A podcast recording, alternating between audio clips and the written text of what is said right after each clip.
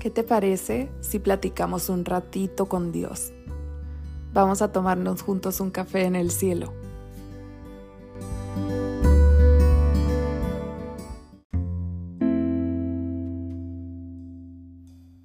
Hay un perrito aquí atrás que cada que comienzo a grabar se pone a ladrar.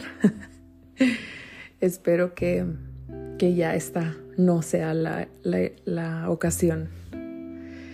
Pero tengo una duda. En Facebook, ¿te has topado o te has salido un video de estos donde limpian o lavan las alfombras? A mí me salen mucho y los disfruto bastante, la verdad. Te voy a explicar un poquito sobre esto para que puedas comprender mejor. Eh, la cosa está en que rescatan alfombras de los basureros y son las alfombras más feas, más sucias que te puedes imaginar. Me refiero a feas por la suciedad, ¿no? Porque el diseño realmente no se ve. Entonces se ven completamente negras, se ven llenas de lodo, con palos, hojas pegados, nidos de insectos, gusanos, arañas, todo lo peor que te puedes imaginar. La llevan a un, a un cuarto que obviamente está acondicionado para esto y hay cámaras en distintos puntos grabando todo el proceso de limpieza. Ese es el trabajo de una persona que con mucho amor y muchísima dedicación logra descubrir eso que hay debajo de toda la suciedad. La alfombra es tallada muchísimas veces con distintas herramientas y máquinas y químicos y de todo. Es sumergida en agua y jabón una y otra vez. Es aspirada una y otra vez hasta que logran dejarla completamente limpia y lista para ser usada. Pero sobre todo, para ser valorada por una persona que sí le va a dar el cuidado y el mantenimiento adecuado. Y a lo mejor puedes estar pensando, ¿a qué viene todo esto de las alfombras sucias? O sea, no estoy entendiendo. Te está pareciendo extraño.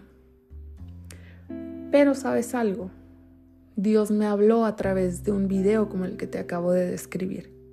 Y de verdad que hasta me gustaría que pudieras ver el video para que comprendieras todavía mejor el nivel de suciedad del que te estoy hablando. Dios me dijo que somos alfombras rescatadas de un basurero por Él, que nos encuentra a veces en el peor momento que nos puede encontrar,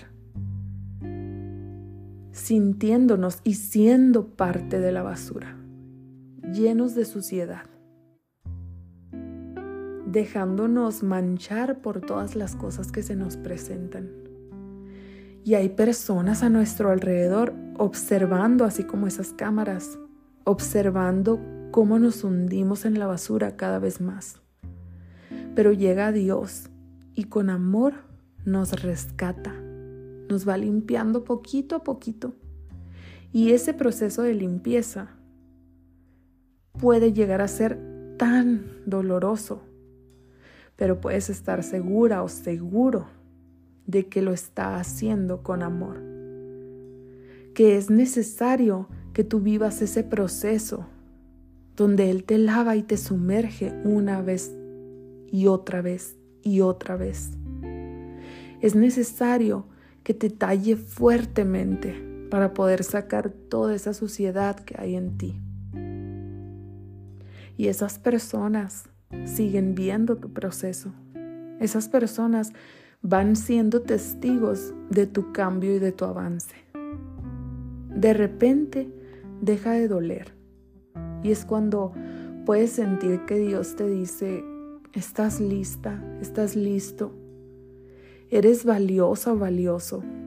Eres increíble. Mírate, eres una pieza especial te voy a cuidar y te voy a tratar con amor. Ya terminé de purificarte.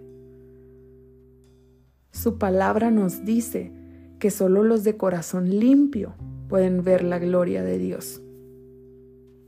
En Mateo 5.8 puedes comprobarlo. Bienaventurados los de limpio corazón, porque ellos verán a Dios. Tú quieres ser testigo de esta gloria. Invítalo a que limpie tu corazón. Invítalo a que lo haga, como el Salmo 51.10, que dice, crea en mí, oh Dios, un corazón limpio y renueva un espíritu recto dentro de mí.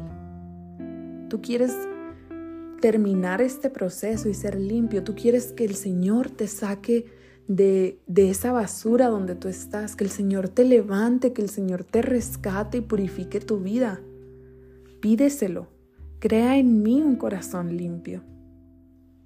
La única manera de hacerlo es obedeciendo su palabra.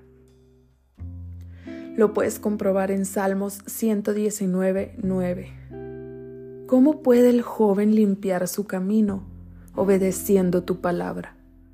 Así es también en la vida actual. No solo en, en, en esas lecturas que podemos hacer en la Biblia.